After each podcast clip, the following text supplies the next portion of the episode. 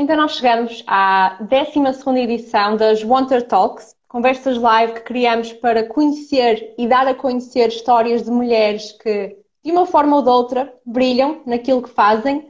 E a Diana certamente brilha muito naquilo que faz e é uma grande referência para mim. Diana, tu és jornalista, comunicadora e pioneira do jornalismo nas redes sociais. Portanto, nós vamos começar esta talk com a minha pergunta da praxe, um, que é quem és, de onde vens e o que é que não suportas? Quem sou? Essa pergunta é sempre para mim muito existencialista. Quem sou é o que é, que, é que nos define? É a profissão? É, é sermos filhos? O que é que tu achas que, que, nos define? É, é, acho que é a tua perspectiva sobre a questão, não é? Sim. Tu convidaste-me enquanto jornalista, não é? Bem, eu sou jornalista. E como pessoa que eu admiro, sim. Neste momento, convém dizer que não tenho carteira profissional. Deixei, não renovei com o para o Observador, porque uh, fui animadora de rádio. Uh, sou jornalista desde os 21, há 7 anos. Uh, sou filha dos meus pais, nasci em Coimbra, vim muito bebê para Leiria. quem é que eu sou? Qual era a segunda pergunta? Desculpa, qual era a segunda pergunta? De onde é que, de onde é que vens? Mas já respondeste.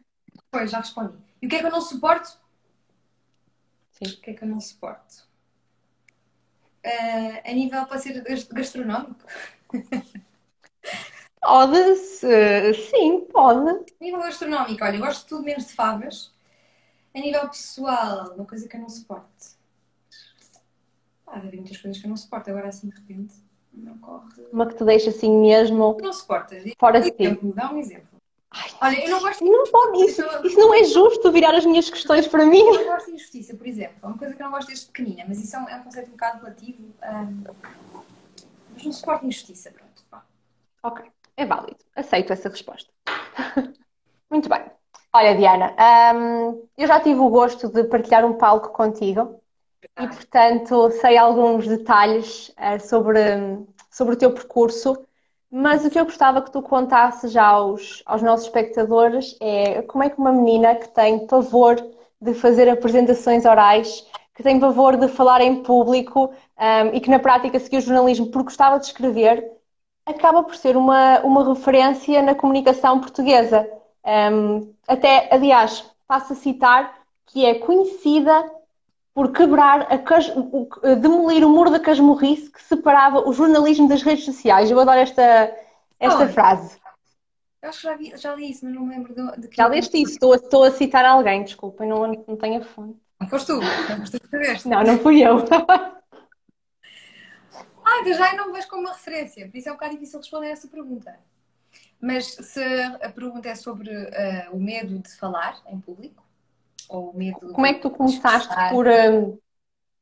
Porque imagina, primeiro há um medo de falar para uma câmera, que é uma coisinha preta que está a apontar para nós. Mas é muito diferente de, de enfrentar uma plateia, uma plateia com olhares. É muito mais intimidante uhum. falares uh, em público com muitas pessoas a olhar para ti. Aliás, eu fiz questão de falar nisso em Aveiro, na Universidade de Aveiro, lembras-te? Foi o primeiro evento que eu lembro-me. Eu lembro-me. E achei interessante partilhar isso com os alunos porque, para perceberem que às vezes temos nos expor a coisas que não, que não nos sentimos tão confortáveis a fazer. Mas a câmara para mim hoje é uma coisa muito mais fácil. Uh, não há ninguém, não é? É uma coisinha preta. Uh, mas é, é, sobretudo através de, de, trabalho, parece um lugar comum, mas é, olha, eu lembro-me de começar a ler o Expresso em voz alta, devagarinho, para treinar questões como a dicção, falo muito rápido no dia a dia. Outra das coisas que fiz foi, uh, enquanto fazia o mestrado, antes de ir para a SIC, eu estive dois anos, um ano e meio, fazer eventos, uh, imagina, hospedeira, coisas assim. Um trabalho que eu nem sequer achava, que eu nem reconhecia muito mérito, vá. Mas uh, percebo que para mim deu-me imenso jeito porque tinha que enfrentar a minha timidez e conversar com pessoas que não conhecia de lado nenhum. Ou seja, foi um bocado estratégico, foi tens uma data de, de, de, problemas, desvantagens que na tua profissão, se quiseres ser jornalista, não vais conseguir uh, lidar, por isso vamos tentar combatê-lo combatê-los com, com pequenos exercícios no, no dia a dia e expor-te a coisas a que achas que não és assim tão boa. Só assim se pode evoluir. Mas isto parece uma palestra de automatização. E, portanto, durante esse teu percurso de, de começar a expor-te mais ao público, surge a oportunidade de fazeres um noticiário no Facebook, certo? Eu estava a estagiar na, na, na relação da SIC e na altura convidaram para o curto-circuito ou para um formato para entretenimento, era o curto-circuito e, e, na informação era para fazer o Prime, que era no noticiário, no Facebook. E eu aceitei uh, noticiário. Achava que não. O curto-circuito é uma coisa que exige muita. Não ter timidez, não só no discurso, mas especialmente corporal. Dançar e ser sedutora com a câmara e brincalhona, coisas que eu podia ser brincalhona, mas não conseguia mostrar isso numa câmara tão cedo, nem agora consigo. Ah, Diana, os, os, teus stories eram um sucesso, então. Brin não eras brincalhona, tu nem digas isso. O telemóvel é diferente. Não é uma É diferente. É mais intimista. O estúdio é mais intimidante uh, e o telemóvel é como se fosse uma coisa só para ti, só para mim. E depois começou por ser uma coisa só para mim, depois começou a, passou a ser uma coisa para o, para, os, para o público CIC Notícias, depois passei a, a, a, convencer pessoas a aparecer comigo, a entrevistar. Isso é uma coisa muito. Foi muito. Aconteceu muito devagar, apesar de ter sido rápido, foi uma coisa construída dia, dia após dia, experiência após experiência. Sim, tu começaste, ou seja, tu és convidada para fazer noticiário no Facebook, depois apercebes-te que afinal o que está aqui a dar é o, é o Instagram, já não é o Facebook, não é? Um, e transformas um Instagram que começou no zero para 160 mil seguidores num ano. Como é que como é que tu conseguiste orquestrar isto um, e porquê é que tu achas que teve tanto sucesso? Assim, vou dar, vou dar, vou dar aqui a receita. Para toda a gente criar uma página com, com 160 mil seguidores no ano. Isso, aliás, eu, eu, tenho outra dúvida a seguir, que é como é que ainda ninguém replicou essa tua receita para o sucesso? Essa também é uma grande questão que eu tenho. É como é que ainda nós, nós ainda não vemos nada semelhante? Mas já lá vamos. Olha, é uma questão que eu também tenho. Mas até sei a resposta. Dá muito, dá muito trabalho. E, e requer uh, investimento, orçamento, essas coisas que, que os médios não estão disponíveis para dar uh, ao digital. Acho que é esse o, o grande problema. Mas qualquer outra, última, uh, outra pergunta, desculpa. Antes desta? Era como é que tu, como é que tu orquestraste ah, um, esse sucesso e porquê é que teve tanto sucesso?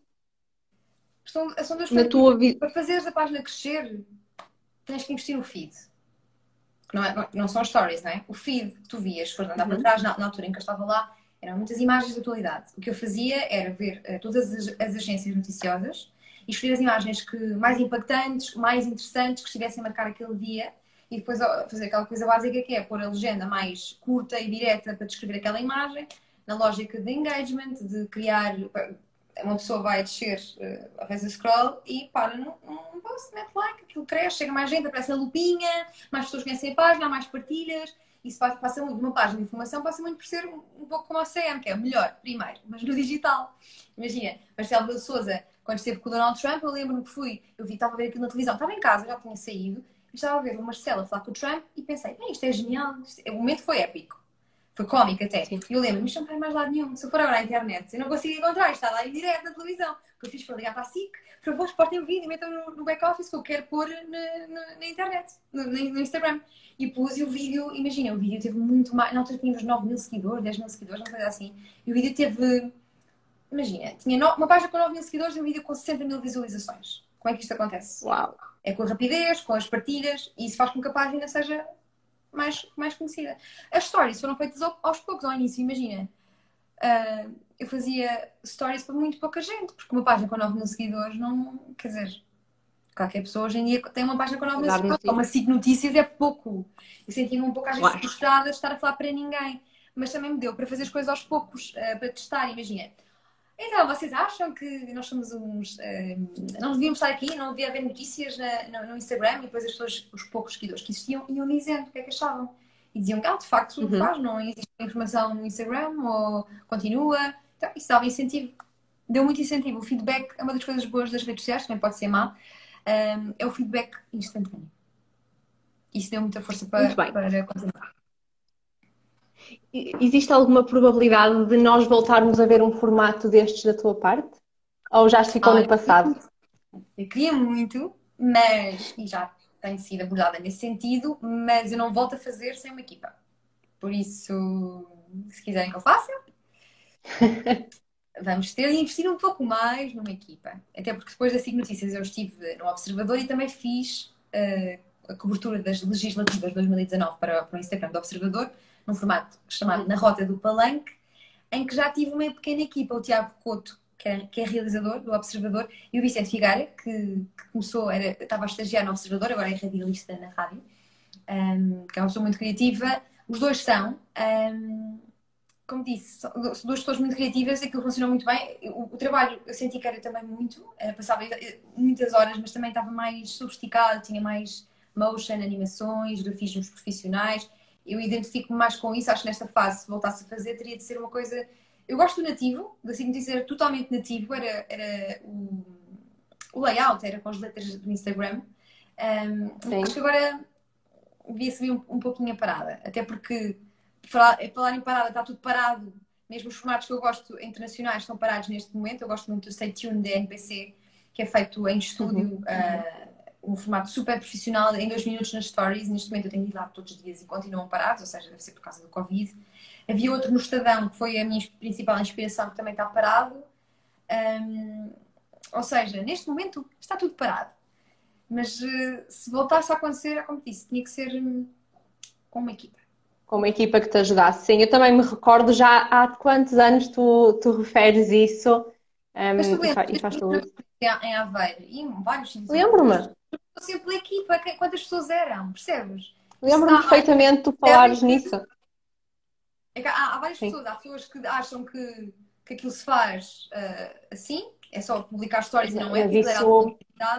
E há pessoas que percebem de vídeo e pensam, bem, tu és maluca, fazias isto sozinha, quantas horas é que demoravas? Quem tem percepção de vídeo e vê o que é tudo que entra, tudo que entrava e saía, percebe que aquilo era uma trabalhar desmedida. Ou seja, tu tinhas que preparar as entrevistas, filmar, exportar, editar no computador, voltar a colocar, pôr aquelas legendas todas no Instagram, que é uma trabalheira louca. Eu às vezes quero fazer, eu tenho, enfim, tenho noção, pouquíssimo, às vezes quero fazer um story mais bonito e estou ali uma eternidade a pôr aquilo no sítio, portanto nem me passa pela cabeça um, o, a dedicação que exigia tu partilhares notícias com aquela qualidade, um, com aquela leveza e seriedade em simultâneo.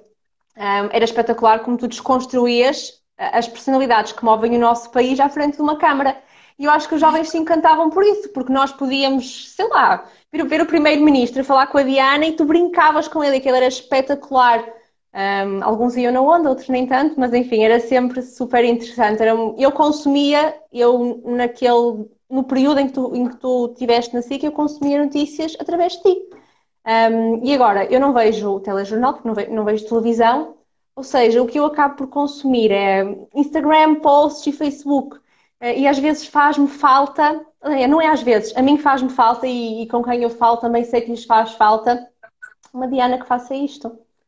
Portanto, se alguém estiver a ouvir, deem uma equipa à Diana, porque nós queremos muito. Para as estações e para os jornais, para as rádios, pedir. Porque eu já, eu já disse, a malta, a, malta já não consome. Eh, a malta da nossa geração, gerações mais abaixo, sim, sim. e algumas da nossa, já não consomem televisão, não consomem jornais. Com pena minha, não consomem jornais. Mas é, é, é aceitar os factos, é aceitar que, que as pessoas que não perderam o interesse pela informação, mas simplesmente querem, querem que lhes cheguem ao coração de outra forma. Exatamente. Muito bem. Portanto, depois disso, tu passas para a rádio. Era alguma coisa que tu querias fazer? Hum, nunca tinha pensado nisso para nesta fase da minha vida. Eu sempre imaginei a rádio, já disse isto várias vezes. A rádio tem uma serenidade, uma, um, um conhecimento, pelo menos é o que as vozes da rádio me passam, uma sabedoria que eu acho que naquela uhum. altura, ano passado, naquela altura, é uma vida, eu ainda não tinha. Sou muito acelerada, falo muito rápido, um, acho que tenho, gosto mais de ouvir do que, do que falar, acho que tenho mais para, para aprender do que, do que ensinar, essas coisas. Um, mas sempre achei uma coisa interessante e depois lá fui revisitar as minhas memórias de infância e eu tinha um programa na rádio, na rádio, em casa, numa, na campainha. Os meus ouvintes eram as pessoas que passavam na rua. Eu fazia tanto na minha casa em Leiria como no Algarve. E basicamente eu tinha até um genérico. Eu cantava a música que era tirar a sandália, depois começava a falar, falar, falar, falar. E de vez em quando um ouvinte é e interagia comigo. Mas tu falavas de quê? Eu não sei, devia ter coisas para dizer ao mundo. Dizia o que me apetecia. Ai, não espetacular. Era, era, ah, era uma forma de passar o tempo, era uma brincadeira, agora que penso, uma brincadeira que eu fazia sozinha, mas também tinha coisas, imagina, ler o rodapé do telejornal, lia, tentava ser tipo jornalista, não é? Eram só formas de passar o tempo. Percebes? Eu, agora é que, sabendo a profissão que tenho hoje, o ofício que escolhi é olho para as brincadeiras que eu tinha e penso, já estava aqui uma, sei lá, se um adulto mais atento talvez percebesse que este era o meu caminho. Eu lembro-me de passar horas na clínica do meu pai a, faz, a agarrar e buscar as folhas de impressora e fazia sopas de letra, criava eu jogos. E depois fazia capas no jornal, Uhum. depois agrafava, fazia tipo uma revistinha à mão com caneta e depois ia pela rua vender às mercearias, bater às portas, quem é comprava nos, com escudos na altura. Também era um jornal, ou seja, mais uma vez ligado à comunicação. A infância tem muitas respostas. Às vezes temos que pensar. Pois é, parte nós não nos apercebemos.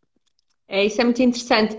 Mas olha, eu tenho uma pergunta para ti, hum, e tu tocaste já no tópico, é um bocadinho mais pessoal, que é o seguinte: tu acabaste de dizer, eu, eu gosto mais de ouvir do que de falar, porque acho que tenho muito a aprender.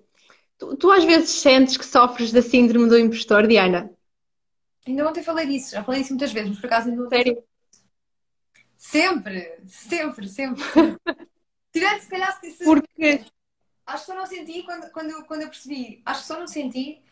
O oposto síndrome do impostor é quando tu sentes que não estás a ser valorizado. Eu sinto- talvez tenha sentido isso quando vejo tem um formato que está a ter imenso sucesso e do nada não tem investimento. Aí Uhum. é o oposto síndrome do impostor. Mas na maior parte dos meus dias, antes dos meus trabalhos, eu sinto sempre que não sou boa o suficiente para aquilo que vou fazer. Ou para aquilo que as pessoas acham que eu sou. porque isso não faz sentido, porque tu foste selecionada para a lista dos, das 100 oportunidades, não é? Dos 100 jovens mais promissores de Portugal. Hum, tens 28 anos, certo? Tens, tens um percurso absolutamente fascinante e depois eu, eu não tive uma quote da Diana Duarte porque ela sentiu que era muito egocêntrico. Mas foi, disse uma quote minha, assim uma quote minha. E tu não deste uma... E eu encontrei uma série delas na internet, mas eu queria que tu aprovasses. Sim, mas não. É, é forte, uma frase, pois, Diana Duarte, como aquelas frases que aparecem do Bob Marley, Claro. na pessoa, na internet. Eu senti um peso, uma- um compromisso perante aquela frase muito mais eterno. Mas não, não sei, uma frase que poderia estar, podia ser a minha num livro, não me ocorre nenhuma. Talvez essa que eu, acho- que eu gosto de dizer, gosto mais de ouvir do que, do que falar. Ok, é uma- seria uma quote interessante. Ainda vamos, ainda vamos a tempo, talvez. Bem, seguindo. Diana, tu criaste um, tiveste, um, tiveste ou tens o programa A Minha Geração, certo? Yes? Sim? Como é que isto surgiu? Qual era o teu objetivo quando criaste este, este programa? Olha, quando eu fui para a rádio como animadora, hum, o diretor da rádio eh, queria que eu tivesse várias rubricas, programas, aquilo que eu quisesse. Eu dei várias ideias, foram várias ideias aprovadas. A minha geração foi a que teve mais, mais impacto. Hum, e talvez a que eu me dediquei mais ou que, que, que acreditei mais. A ideia inicial surge de. Eu lembro há uns anos sofrer muito porque achava que me conhecia pessoas interessantes. Isto é um bocado estranho dizer. Imagina, pessoas Que tu não, não nossos conhecias. Que nós mantemos a amizade, mas pessoas que tu vais, pá, depois de uma hora de conversa ficas cheio de ideias, ou queres, ou tens que tirar notas, adoro estar a conversar com uma pessoa e essa pessoa diz tanta coisa que me apetece anotar. Às vezes tenho que desculpa, mas tenho que ir ao telemóvel. Hoje em dia tenho muitas pessoas dessas na minha vida, mas houve uma fase da minha vida em que eu sentia que não tinha e sofria um pouco com isso. Quando esse programa foi criado ano passado, já, eu já estava nessa fase em que conheço muitas pessoas inspiradoras, pessoas que me ensinam, pessoas que muito novas que já são, que têm um nível de cultura que eu gostava de ter, que têm um sentido crítico que eu gostava de ter e que penso, estas pessoas com 25, 26, 27 podiam estar na televisão perfeitamente a opinar sobre data de assuntos e, e não são eles que estão lá, são as mesmas caras que nós vimos da vejo desde bebê na televisão.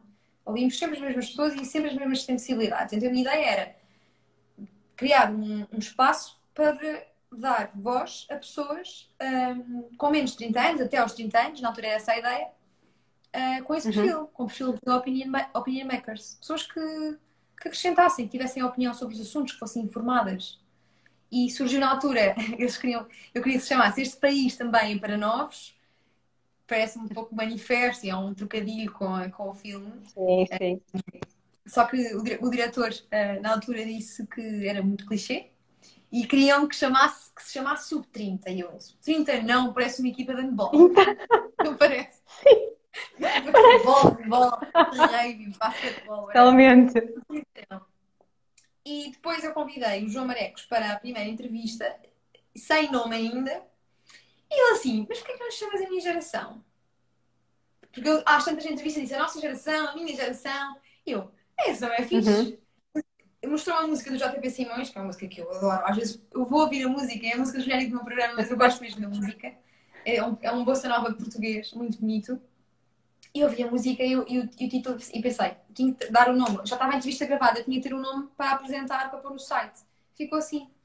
E agora eu adoro o nome, nunca mais quero mudar. Eu também gosto muito, acho que está muito bem escolhido, que engraçado. Olha, Diana, eh, se puderes revelar, quem é que tu gostaste, tu gostaste mais de, de entrevistar? Pá, isto tem graça porque eu acabei de receber um, um comentário dizendo António Rolo Duarte comentou a tua publicação. E o António Rolo Duarte, que esteve envolvido no polémica em agosto por causa do crowdfunding, foi uma das entrevistas mais desafiantes que eu fiz. Porque, porque eu ia falar da morte de um pai e nunca, nunca tinha feito isso. E foi numa fase em que eu convivi com duas pessoas muito próximas de mim, da minha idade, aliás, um ano mais nova, um ano mais novo, os dois tinham perdido o pai. E isso é um, é um assunto difícil de falar. Ninguém fala muito confortavelmente sobre a morte, muito menos da morte de alguém muito querido como um pai. E havia essa questão um, eu lembro-me até de perguntar na relação se achavam que poderia fazer, falar sobre isso. Um, desaconselharam-me. Eu veio as perguntas que queria fazer, no meio do, dos, dos meus guiões são sempre enormes, levo sempre muitas perguntas. Acho que é por ser insegura. Prefiro ter a mais. E acontece sempre, é, todas as entrevistas que eu faço, mesmo a prova fico sempre muita coisa para perguntar. Um, e lembro de ter essas perguntas e, e, e sentir que a conversa estava a ser tão boa e tão interessante que eu poderia que eu já tinha conquistado o direito a fazer essa pergunta, a falar sobre, sobre uhum. isso. Um, e, e, foi desafiante porque há, há uma entrevista que tem eh, coisas leves, assuntos leves e divertidos, e depois tem assuntos pesados como o tabu da tristeza, da morte, e depois voltar a, a ideias e, e futuro e, e, educação. Por isso vou um pouco contra a corrente, que está na, está na moda falar mal do António. E vou dizer que foi uma das entrevistas que eu mais gostei de fazer. Mas houve muitas, eu adorei. Eu, adorei. eu saí de lá sempre toda contente. Porque é aquilo que eu disse, aquilo que eu, que eu, sempre quis é conhecer pessoas interessantes e dali é, é uma espécie de, de desculpa para, para conhecer as pessoas interessantes. Eu saí dali sempre brutal, este, este, esta, esta miúda é super inspiradora, já fez isto, só tem esta idade, quer fazer isto. E sinto que isso também, também bebia um pouco da, da, das vontades deles, da, do brilho deles, dos sonhos deles. Sim, eu percebo o que dizes, identifico-me porque na realidade o que nós fazemos com os Wonder Talks, numa dimensão para já diferente, também é um bocadinho isso, é, é conversar com mulheres que nos inspiram, de certa forma, um, e que vingam nas suas áreas, e portanto eu depois de falar com, com estas mulheres também saio sempre motivada, de, oh meu Deus, eu quero fazer mais, essas pessoas são espetaculares, um, e dá-te sempre vontade de, de crescer, não é? Um, isso, é, isso é um sentimento muito gratificante fazer esse tipo de trabalho. É mesmo. Muito bem. Ah, inclusive, eu, eu fiz esta pergunta da síndrome do impostor porque eu ouvi uma entrevista tua. Alguém te pergunta assim, Diana, como é que tu, como é que tu escolhes os teus convidados? Ah, mas tu que selecionas ou as pessoas autopropõem-se? E tu dizes que, que vais selecionando as pessoas, mas já quem se autoproponha. E que achas isso fascinante, mas que tu nunca o farias. E foi naquele momento que me deu o clique. Não, não sei, não sei onde é que dizes, mas, mas há um registro, se eu, se eu voltar a encontrar, eu, eu envio-te, em que tu mencionas isso e eu fiquei a pensar mesmo. Pá, estás a dizer isso, eu, eu, concordo com tudo o que disseste, ainda bem que fui eu que disse. eu não me lembro onde é que disse isso. Mas, mas acho que não, não precisas, eu sei que isto é uma coisa, é um conselho de, sei lá, tudo o que tu, o que tu dizes e tu tens uma voz que é relevante um, e, portanto, tu própria podes considerar a tua voz, a tua, sério, isto não é uma talk motivacional, longe disso, mas a tua voz é relevante e tu podes considerá-la relevante. E, um, e do que tu dizes, tu, tu, tu, esperas que os outros validem aquilo que, que tens a transmitir? Validem? Como assim? Porque, repara, tu, tu partilhas a tua opinião e falas e entrevistas tantas pessoas e vocês partilham ideias, mas depois, quando tens de ser tu própria um, a dar uma quote, não é? Parece Ah. que estás, parece que sentes que estás a impingir a tua opinião, não Mas é? é- Enquanto que noutro formato isso não acontece. E é curioso. Ah, mas imagina, eu sinto que não tenho que dar a minha opinião em muitas coisas. Há coisas em que eu dou. Uhum, Eu nunca, nunca, nunca vou para o espaço público dizer mesmo eu sou a favor disto, eu sou contra isto. Não, faço algumas apreciações. Muitas vezes irónicas. uhum, É uma linguagem que eu já tenho há muito tempo. Mas eu gosto muito mais de tentar saber o que é que os outros pensam, dando-lhes, primeiro, no caso da minha geração, olhando para o currículo e percebendo que há uma autoridade, há uma vontade ali, há, há ali, não estão ali porque sim. Imagina, nesse caso, Uhum. foi um- uma pessoa autoproposta, eu disse que nunca faria, é por isso que nunca faria aquilo. Porque já preciso de uma coragem, uma autoconfiança que eu não tenho. Coragem eu vou tendo, autoconfiança não tenho assim tanta. Mas Uhum. neste caso foi o Afonso Ferreira, que é dos Verdes, é- é- é- ele manda um, um texto grande, eu recebi vários do género, mas aquilo era muito engraçado, porque, olha, está aqui o Tomás a dizer, diz isso no, no Afonso Ferreira marxista não comunista, é mesmo o Afonso. Ele, diz- ele manda uma, uma carta gigante a dizer, gosto muito do teu programa, e olha, eu sou eh, marxista não comunista, gay, católico, então assim, uma, uma, uma que eu achei. Vais ter que explicar bem o que é que é um marxista não comunista, de que forma não, não, não tem nada de que saber a, a orientação sexual de ninguém, mas é, é- é engraçado uma pessoa que, que gosta de dizer que é gay e, e católico, como é, que isso, como é que isso convive, como é que a Igreja Católica Uhum. convive com alguém que é assumidamente praticante, mas que também se assume como homossexual. Este aqui é um perfil interessante, Sim. além de ser uma pessoa que está eh, num partido político, os Verdes, que é ecologista. Achei, dentre todas as autopropostas que eu recebi, pensei, vamos cá convidar este rapaz, até tinha graça porque sendo esquerda e o observador sendo um órgão associado à direita, achei que seria um- uma combinação interessante e acabou por ser mesmo na caixa de comentários, não foi bonito, não é? Já se sabe como é que são as caixas de comentários, especialmente o observador no Facebook, é uma coisa assim muito bonita de. Não, Os comentários no Facebook são um fenómeno. Todos eles são um fenómeno. E achei corajoso. Eu não era capaz, eu não era capaz. Imagina, se existisse um programa, a minha geração, de outra pessoa, com a mesma, a mesma ideia, eu não era capaz de mandar para lá uma proposta a dizer que gostaria de falar. Porque eu sinto que não tenho nada de interessante para dizer. Nada de interessante que vá acrescentar à vida dos outros. Mas tens. Geralmente Diz. tens, e as pessoas gostam, gostam de te ouvir, não é? Imagina, eu, eu acontece muito, agora assim com uma polémica, eu sei, Diana, podes falar sobre isto, podes dar a tua opinião sobre isto. Quando, Uhum. coisa- eu lembro, mas nesta fase em que eu estava nas Notícias, eu achava interessante porque eu podia de facto ir para a SIC Notícias explicar eh, o que é que aconteceu isto no governo. E eu, ok, bora lá tentar explicar isto. Sim, Agora sim. pedem muita opinião sobre polémicas. Opa, para já eu não acho que um jornalista deve dar a sua opinião. E depois, porque às vezes tu podes dar uma opinião e nem sequer ser uma opinião fechada, no sentido em que, imagina, a festa do Avante. Eu lembro-me de, na- na- quando falava da festa do Avante e nós estávamos confinados na quarentena, de me fazer muita impressão falaste na festa do Avante. Imaginar que nós estamos todos neste drama, neste trauma coletivo, fechados dentro de casa e já estão a pensar numa festa, enquanto os festivais são todos cancelados. Eu sei que o, o Avante não é um festival, eu já fui muito feliz no Avante e fui aos discursos e fui às tasquinhas e fiz tudo, e acampei e fiz tudo e tenho memórias muito felizes. Não, é nada, não, não era nada contra a festa do Avante, mas na altura meteu-me muita impressão, tal como meteu na altura a manifestação Black Lives Matter, mas meteu-me impressão por causa do, do- trauma que nós estávamos todos a viver. Do nada que parecia que to- podíamos ir para a rua e, e, e comportar-nos como, como se não existisse uma pandemia. Ou Uhum. seja, tu eh, mandares dizer uma pequena consideração que ponha em causa que a festa do Avante se calhar não se devia realizar. Eu fui mudando a opinião, como, como, como imagina, eu passei férias no Algarve este ano com os meus pais e fui à, à, estive na Baixa da Albufeira e pensei, bem, malta, eu nunca mais vou dizer nada sobre o Avante porque esta malta está aqui toda com música ao vivo. Quem sou eu para agora estar a Certo. proibir outra coisa de acontecer? Pá, olha, sejam felizes, tenham cuidado. Mas na altura fez muita impressão, ainda por cima a minha mãe estava doente, eu estava a ver uma situação familiar um bocado dramática e tudo o que fosse uh, aglomerados de pessoas me tinha muita confusão. E lembro-me de opinar nesse sentido e, de, pela primeira vez, foi nisso do Avante e na, na manifestação Black Lives Matter, que se viram os primeiros comentários de hate. Por, por eu ter essa opinião, ou seja, és direita, és uma faixa, não- coisas assim, estás a perceber? Quando nunca houve nada no meu percurso que indicasse nada nesse sentido, nem sequer remotamente que eu fosse de direita, percebes? Uhum. Porque toda a, minha, toda a minha existência profissional e antes profissional era, sempre me chamaram esquerdalha, xuxa e do nada, porque faço esses dois comentários, estes foram tweets, tiveram um grande alcance. Hum, era fascista e, e direitolas e coisas assim. Pá, isso tira-me um bocado. Já tenho pouca Tira-te a vontade vontade opinar, de- Já tenho pouca vontade de- de opinar e agora ainda menos. Uhum. Por isso, imagina, Ok. de mim podem esperar hum, desmontar mensagens de outros interveni- intervenientes e tentar interpretar o mundo, mas não tanto dar a minha leitura. Pelo menos uma base. Não esperem isso de mim, não é esse o meu papel. Eu não sou uma política, nem uma opinion maker. Onde é que nós íamos? Ahm, rádio, muito bem.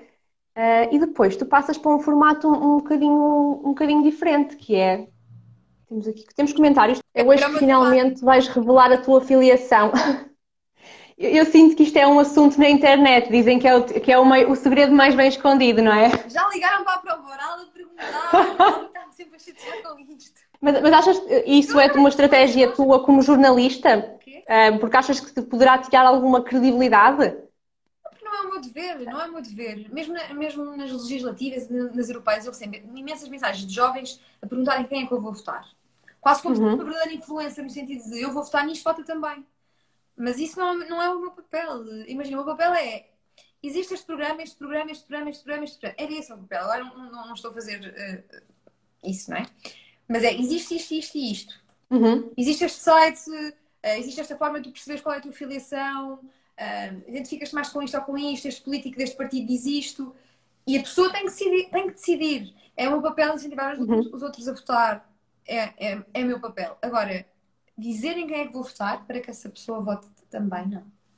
Bem, estávamos a falar da prova oral. Portanto, tu mudas para um formato diferente, que é muito mais descontraído, muito mais brincalhão, ahm, quando na realidade costumas ter uma, uma abordagem a, a temáticas mais, mais sérias. Como é que tem sido essa experiência?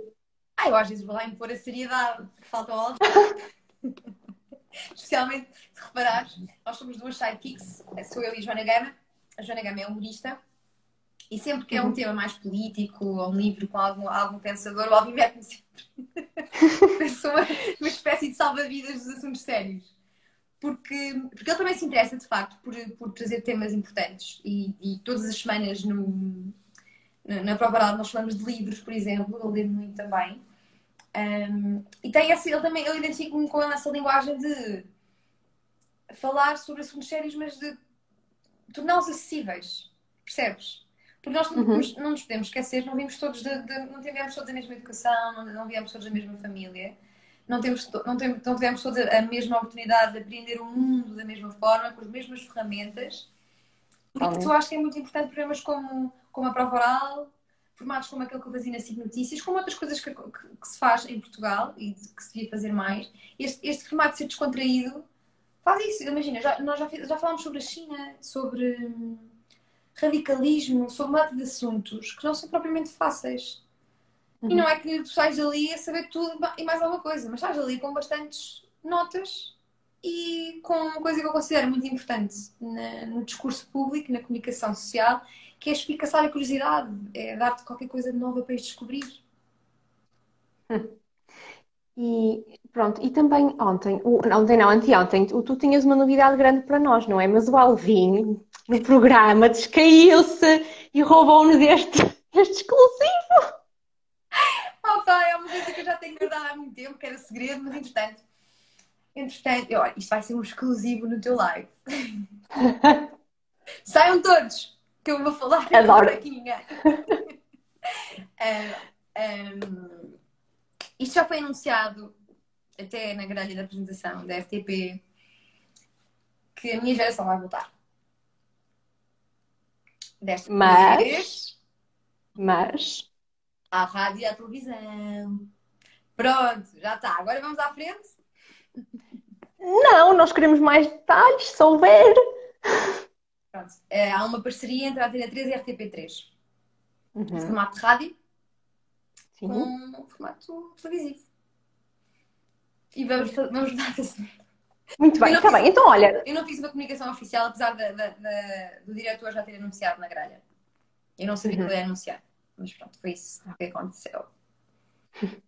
olha, eu vou fazer, nós, nos lives das Wonder, às vezes, para descontrair um bocadinho, fazemos um preferias. Conheces o jogo do preferias? Claro. Um, pronto. E então, como tu comunicas muito e também estás na rádio, televisão, enfim, eu tenho aqui um preferias para ti, que é Diana, tu preferias ter a voz do Mickey ou do Pato Donald? Como é que é a voz do Mickey? Ah, já sabia que me ias pedir isso, eu não sei! A do Pato Donald. Vamos ouvir? Mas eu não sou avarenta como a Pato Eu não sei imitar. Eu, eu na minha cabeça eu imagino, mas eu não, eu não consigo reproduzir. Eu vou escrever aqui. Ai, isto. Ai, não sei, acho que é do Ah, que Mickey. nostalgia! É do Mickey. O do Mickey. Escolhes o Mickey. Sim. O Pato Donald não tem parte de baixo, é um depravado. Ainda por cima é avarento. Ainda por cima tem o nome do Trump. É mesmo o Mickey. Está a. Ah, ah, sim, escolha sensata. Muito bem, está bem justificado. Olha uma coisa, Diana, há, há outro tópico sobre o qual eu quero, eu gostava de conhecer, lá estamos nós, lá estou eu outra vez, a tua opinião, mas bem, Vai. continuando. Do, do Marcos Mendes. Portanto, ah, nós hoje em dia temos um, um consumo de informação absurdamente rápido, ah, o que nos leva a situações como nós já, já assistimos em noticiários, que é o de, de transmitirem notícias erróneas, não é? Ah, e depois terem de seguir com, com pedidos de desculpa quando transmitiram uma notícia falsa em horário nobre. Portanto, como é que, como é que os mídias têm podem lidar com esta globalização e este monte de informação que recebem, transmiti-la um, o mais depressa possível e ainda assim ter um fact, um fact-checking eficiente? Porque isto é um grande desafio da atualidade, concordas? É. E tu estás a falar da, SIC, não é? O último caso sobre o. É o mais recente. Lembro-me lembro de, de dois recentemente, mas sim. Um, isso entristeceu-me um pouco. Mas eu não. Eu, já, eu trabalhei na SIC, não é? Gosto muito, muito, muito, muito da SIC, dos, dos, dos meus colegas da SIC. Um, e entristeceu-me entristeceu porque aquilo é obviamente um meme e, e passou por muitas, muitas pessoas até chegar à televisão. Ou seja, passou pela equipa de grafismo, passou pela. pela a Regi devia estar. Estava lá. Passou pelo polígrafo, inclusive, não foi? Mas pronto, são coisas que acontecem, infelizmente, e cada vez vai ser, vai, ser pior. Porque nesse caso eu acho é triste porque é mesmo muito óbvio. É nunca na vida o New York Times ia, ia escrever um suicídio coletivo. Na capa, claro. Exato. Mas há, há muitas coisas que tu vês na internet que parecem verdade em emoção. Sim. E num mundo em que o jornalismo está cada vez mais precário e há cada vez piores ordenados e, e cada vez o jornalista tem que fazer mais coisas com menos orçamento, desdobrar-se muito mais, é, é cada vez mais difícil exigir melhor jornalismo e melhor eh, fact-checking, não é? Por isso é que agora Claro. estão a surgir imensos formatos de fact-checking no mundo inteiro e agora em Portugal também. Já temos o da SIC, o Polígrafo, e agora a TVI também, também fez uma parceria com, com o Observador, que são mesmo, são mesmo necessários, porque as fake news vieram para ficar e não vão sair. E há cada vez mais empresas que se dedicam ao negócio. As fake news são um negócio hoje em dia. De, de gerar fake news. Hum. Para uma manipulação da opinião? Por, por manipulação da opinião e também por, por, por clique. Por clique, por publicidade. Há uma data, há uma data de, de negócios associados à- às fake news. Por isso, hum, pá, eu se fosse diretora de, de, de um órgão de comunicação social, não sei o que é que poderia fazer, sei lá. Obrigar, não sei, não, é, é muito difícil. Porque o erro é uma coisa humana, não é? Sim, claro, claro. Mas isto põe, põe em causa, ahm, não é? Nós olhamos para a SIC, para a TV, RTP, seja quem for, não é? Como os transmissores da verdade, quase. Uhum. E isto é uma, um, vá, uma banão à credibilidade, ahm, de uma fonte de notícias muito, muito grande. Uhum. É, mas acho que vamos continuar a assistir a casos desses. Eu espero que, que menos do que, do que imagino que vão acontecer, mas acho que vão continuar. É uma realidade. Gostava de ter a resposta para essa pergunta, mas não tenho. Muito bem. Diana, nós entretanto, um, isto era suposto ser meia hora, eu, nós estendemos-nos sempre, mas, mas enfim, é porque a conversa é interessante. Quem é que são as tuas, as tuas referências? Quem é que tu acompanhas diariamente ou com mais frequência? Quem é que te inspira? Quem é que te segues? Olha, hum, quem me puxou mais para o jornalismo, já depois de eu estar em jornalismo, porque há uma coisa muito interessante, tu podes tirar jornalismo, mas depois na na minha, na minha turma acho que somos dois, uma turma de sei lá 30 pessoas, que somos jornalistas hoje em dia, ou que trabalhamos na, na área. Um, depois disso, acho que o que me puxou uma, uma referência muito importante para mim é o Ricardo Costa, que é o diretor da SIC, mas, mas eu conheci-o como jornalista do Expresso. Ele tem uma coluna de opinião, uma crónica de análise normalmente política, e ele, nas crónicas dele, sentia que. Já eu sou muito fã do, do formato de jornal semanal.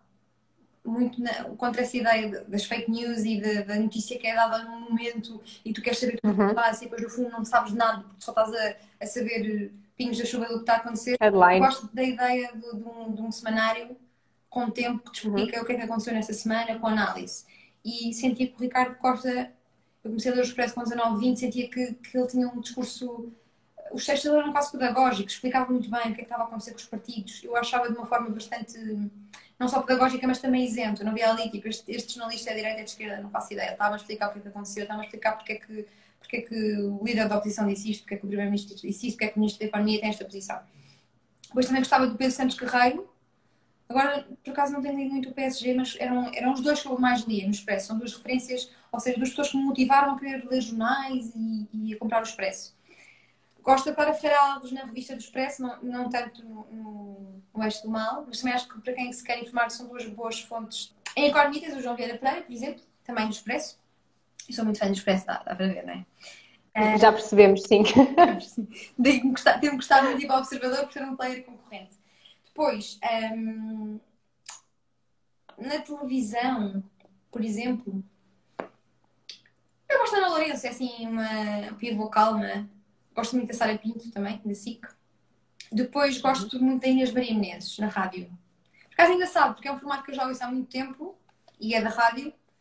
E depois, quando eu fui para a Rádio Observador, ela era de radar. Eu, eu, eu fui para a Rádio Observador e tinha, eu tinha, era animadora à mesma hora que ela. Entrava à mesma hora. E deixei de eu ouvir na radar.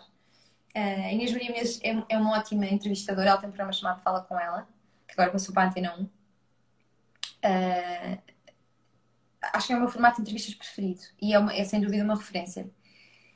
E acho que já disse alguns. Bem, espero que as pessoas tenham tomado notas. Alguns disseste imensos. Temos que tomar notas. Olha, já agora tu devias explicar o que é que, o que é, que é o Under Official. Olha, a Wanter Official é uma marca de, de joalharia ética e sustentável um, que tem também como pilares o, os direitos das mulheres, o empoderamento feminino, que são coisas que me acompanham desde sempre. Um, eu, desde, eu desde que fui para Nova York, eu estive, eu estive em Nova York durante um ano, que, que ganhei um gosto diferente pela moda um, e fui percebendo que a moda se for bem trabalhada, se for feita com os valores certos, com a filosofia certa, pode ser muito bonita e pode ser inspiradora. Um, e portanto, gostava de ter uma marca minha. E recentemente surgiu essa, essa oportunidade. E, um, e porquê, porquê joias? Porque eu sentia, e por isso é que eu também falo muito nisto, que, que nós mulheres muitas das vezes temos algum receio de falar daquilo que são as nossas conquistas ou celebrar as nossas ambições da forma que devíamos celebrá-las. Acabamos por ser um bocadinho mais acanhadas, ser um bocadinho mais modestas. Um, e eu vi muitas mulheres à minha volta não se chegarem à frente por esse motivo, serem mais modestas. Elas eram igualmente boas e boas profissionais como os homens que estavam ao seu lado, mas eu via os homens a dar o passo à frente e a assumirem a posição de liderança e a darem a cara por projetos e iniciativas e vi as minhas colegas a ficarem no back-office, a fazer um trabalho igualmente excelente, mas, mas por medo de ser, de, eu acho, de exposição, de julgamento, não sei, ficavam no back-office e, portanto, a Wanter foi criada para ter peças que nós, quando, quando as usamos, nos lembrassem daquilo que nós queremos conquistar na vida, daquilo que é relevante para nós. E, portanto, um, criei peças que todas elas têm um, um significado e que quando e não é a joalharia é um, é um item que pode estar sempre connosco, não é como uma peça de roupa, é diferente, tem, tem valor, tem significado. E portanto essa, essa foi a lógica, por exemplo, o que eu estou a usar agora é do balanço, que estou a precisar muito na minha vida neste momento, porque é trabalho, trabalho, trabalho e eu preciso de me time, percebes? Uhum. Um, portanto, e não é só virada para o foro profissional, também é, também é daquilo que nós queremos atingir na vida, porque um, de repente não são só as pessoas que têm grandes ambições profissionais que, que importam. É? Se eu quiser ficar em casa e ter filhos, isso é igualmente válido a eu querer ter uma grande carreira profissional. De repente não podemos entrar num extremismo de só isto é que é válido. E, portanto, foi assim que, que a Wonder nasceu. E a ética e sustentabilidade. Eu nunca, nunca na minha vida seria capaz de trazer uma marca ao mundo que lhe fizesse mais mal do que bem. Uhum. E, portanto, esses são os pilares da Wonder e é por isso que ela nasceu. E falamos com mulheres, lá está, temos estas talks, porque que eu não- queremos... eu, não- não- eu, eu estou a habituar-me à ideia de, por exemplo, usar brincos, coisas. Eu não uso nada, só uso um, um um elástico. Sou um gajo autêntico. Não, Diz-me dar umas dicas. Adorava que os homens usassem mais joias. Isso também, maquilhagem, unhas, tudo. Por mim, enfim. Mas isso é, é, é toda uma outra O conversa. Ronaldo não usa. Desculpa? O Ronaldo não usa joias. Disseste- Usa algumas, são diferentes, mas mas são sempre... Acabam por ter sempre estéticas diferentes associadas aos sexos, não é? Ainda temos um, um longo percurso para, para um mundo gender neutral. Será que, será que isso algum dia vai acontecer? Mas olha, estás muito bonita. Esse teu colar faz-me lembrar. ah, é mais pequeno, mas faz-me lembrar aquele do Titanic. Não sei, não sei se já viste o Titanic. Oh, claro que já vi o Titanic, chorei e fiz. maior e muito azul. Um, são bastante diferentes, mas É para ver eu, sou, eu entendo imenso e minhas celebridades. eu gosto muito, gosto muito de moda, mas acho que ela tem que ter significado. Tem as, coisas, as peças têm de ser mais do que acessórios. Um, também gosto muito da componente social e, portanto, juntei duas coisas das quais eu gosto muito. E é isto, e nasceu a Wanter Official. E acho que é o, pri- o primeiro de muitos projetos, Olga. Tu és uma. Olha, tu és mesmo. eu- tu não és o Wonder, és uma Wonder. Wonder Woman. Eu achava que era Wonder. Nós fazemos o trocadilho, nós chamamos as nossas as Wonder Talks, as Wonder Woman. Fazemos o trocadilho com a, com a, com a Wonder Woman, de facto. Não é? Somos E ninguém vai, vai sequer desconfiar que tu és engenheira. É, eu sou assim semi, semi-engenheira. Foi um percurso que ficou, pronto, que ficou parado, não é? Comparado. não acabaste. Não, eu, eu, eu terminei a minha licenciatura, mas não, não, não, não exerço propriamente. És uma engenheira das joias? Pois, é, não é muito provável, não é? Eu não faço as joias, atenção. Toda a ideia, conceito, negócio, mas eu não as faço à mão. Mas É diferente. a, a engenharia. Estavas em engenharia industrial e gestão, não é? Engenharia e gestão industrial, sim. Isso não te deu nada para, para o negócio? Ai, deu. Sem dúvida, sem dúvida alguma. Hum, enfim, há, há imensos conceitos que eu podia estar aqui agora a debitar de gestão, de engenharia de Lean, hum, que eu vou aplicando naquilo que é a gestão de um negócio, sem dúvida. Agora, a componente industrial, sim, às vezes ajuda-me a, sei lá, gestão de estoques ou compreender todo o flow da minha produção, sem dúvida que, que, que isso ajudou. Agora, eu, hoje, eu neste momento eu sou um do it all. Sabes, lembras-te do- dos profissionais da aloe vera? Eu sou. Eu neste momento sou um profissional aloe vera, porque eu faço tudo e mais alguma coisa que tenho de fazer, não é? coisa muito Faz parte. da, nossa geração. Somos, temos de ser aloe vera, não é? É isso mesmo, as pessoas estão um bocadinho perdidas no que é o aloe vera. Quer explicar? Aloe vera é uma- é uma cena que dá para fazer muita coisa. Dá, olha, dá para tratar da pele, hidratar, dá para tirar feridas, dá para fazer chá, dá para dar cheirinho à casa, ou seja, é multifunções. E é um pouco como a Olga é no, no- seu trabalho e, e esta geração tem de ser, não é? Multiplicar-se para levar as Fazer- ideias a bom porto, não é? Exatamente, é isso mesmo. Pronto, a Wanter ainda é um baby, mas cá estamos todos os dias a trabalhar, não é? Ahm, para que ela cresça e possa ter o seu impacto no mundo, que é essa a ideia. Olha, muitos parabéns. Vou ver, vou ver a próxima. E vou ver a quote Obrigada. da próxima. Mas eu não encontrei as quotes. Estão onde? Estão no feed? Ou não? Olha, eh, eu tenho um OCD com o meu feed do Instagram, portanto eu vou arquivando. Eu não sou nada assim. eu tenho. Eu sei Eu te- tenho redes sociais, sei como é, que- como é que se faz as coisas bem, mas hum, hum, para mim só Assim, uma São- dinâmicas diferentes. Eu, não- por exemplo, no meu feed pessoal sou muito desleixada, pouco me importa, mas quando transporto isso para uma marca, acho que tem que ter um, certo rigor, não é? Uhum. É, portanto, é, é, é diferente. Olha, Olga, obrigada Diana. Obrigada eu, eu gosto sempre de falar contigo. ao Instagram. Não sei se sabes, esta, esta conversa também vai estar disponível em podcast. Olha, muito obrigada, Diana, é um gosto de conversar contigo. Ahm, mantenho o teu trabalho, ah, vou continuar a acompanhar-te na esperança de um dia voltar a ter ahm, as histórias das quais tenho saudades por ti ou por outra pessoa. Espero que alguém poderia aproveitar a papinha feita, não é? Mas pronto, vamos deixando assim no ar. Pode ser que alguém agarre. Vamos ver o que é que vai acontecer. Um beijinho grande para ti e obrigada a quem nos está a ver.